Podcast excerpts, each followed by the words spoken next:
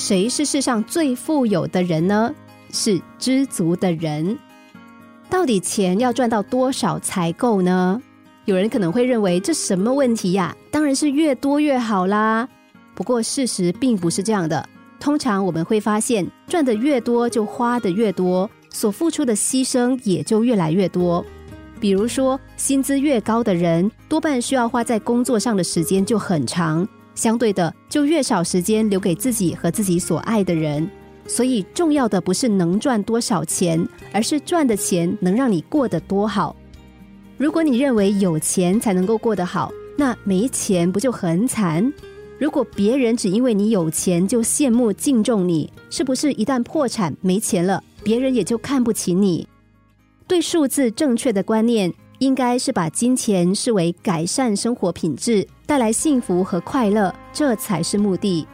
如果把赚钱当做目的，就变成了金钱的奴隶。当你有了十万，接着就会想赚一百万。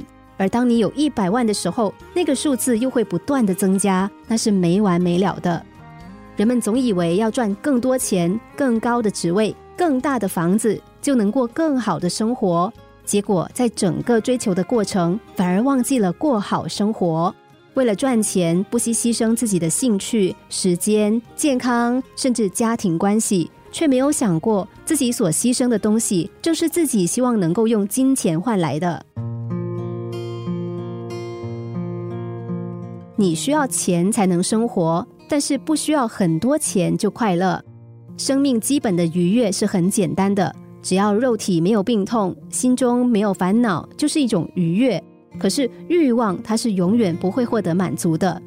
有位记者曾经问过石油大王，也是全球第一位十亿富翁保罗盖蒂，他问他说：“您是全世界最有钱的人，您什么时候知道自己拥有的已经足够了呢？”他想了一下，说：“还不太够。快乐不在于钱或多或少，有人每个月数十千都不够花，有的人一两千也可以活得很好。钱不多的时候，最重要的是把有限的钱花在最大的快乐上。当然，如果能够学会知足，内心自然就会富足，因为你什么都有了，什么都不缺。”心灵小故事。星期一至五下午两点四十分首播，晚上十一点四十分重播。重温 Podcast，上网 U F M 一零零三 t S G。